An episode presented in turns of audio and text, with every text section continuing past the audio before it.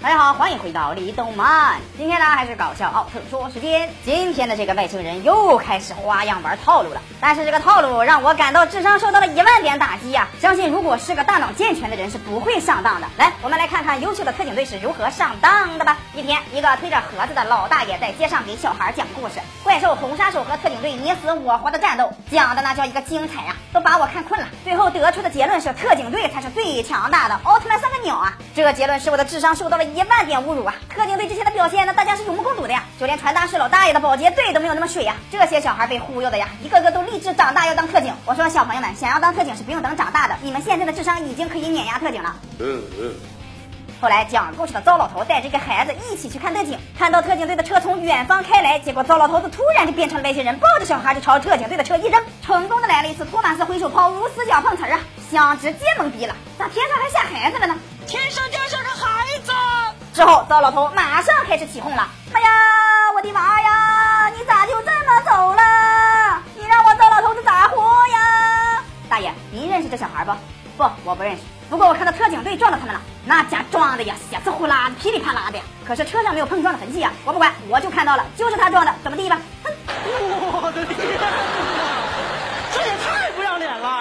看着糟老头子是个无赖，香也没办法，所以被停职了。这可能是香第九万六千八百七十多次被停职，没错，这就是特警队的尿性。由于香被停职，所以这个糟老头外星人可以为所欲为了。呃，虽然不知道这个停职和为所欲为之间有什么关系，但是香还是中了外星人的奸计啊！糟老头的上级命令他召唤红杀手，像故事一样进展，摧毁城市，然后继位让特警队击败红杀手。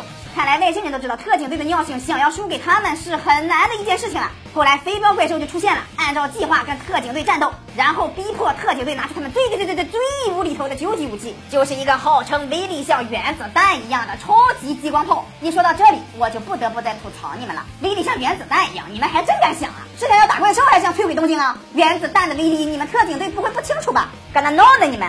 后来特警队们拿出来他们像原子弹一样的迷你激光炮。啪的一下，悄无声息的把怪兽打没了，这就是你们所说的原子弹吗？特警队的话，大家还敢信吗？他们不是以为我们跟他们都一样没有脑子吗？太侮辱人了！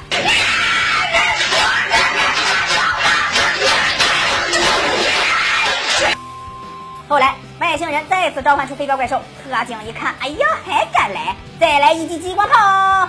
结果毫无作用，威力只比刺水枪高那么一点点，这把次郎吓得赶紧找香，让香阻止怪兽。可是香却说，因为他被停职了，所以不能打怪兽。我的天呀，香果然被特警队带坏了呀，脑袋里那根筋直的跟定海神针似的，粗犷坚硬，矫情的很啊。后来被香撞的小孩突然醒了，说那个糟老头子是外星人。队长一听这话，立马把香复职了。香兴奋的直接朝怪兽跑去，一枪击毙了外星人，直接抱着怪兽的飞镖朝着怪兽飞去，一个空中转体变身，一脚踹翻了怪兽，骑在怪兽的身上一顿揍啊，这次。怪兽真的被花样玩灭了。怪兽一看这可不行啊，要反击呀！一个飞镖拍到了杰克的脑壳上，哎呀，好用！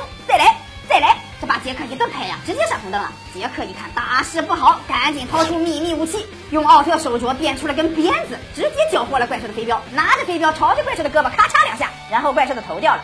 好一个隔山看牛啊！就这样，杰克再次的赢了这场毫无缘由的侵略战。大家喜欢李动漫的奥特说吗？喜欢的朋友麻烦你点个赞哦！每天盘盘李动漫，平凡生活乐无边。咱们下期再见。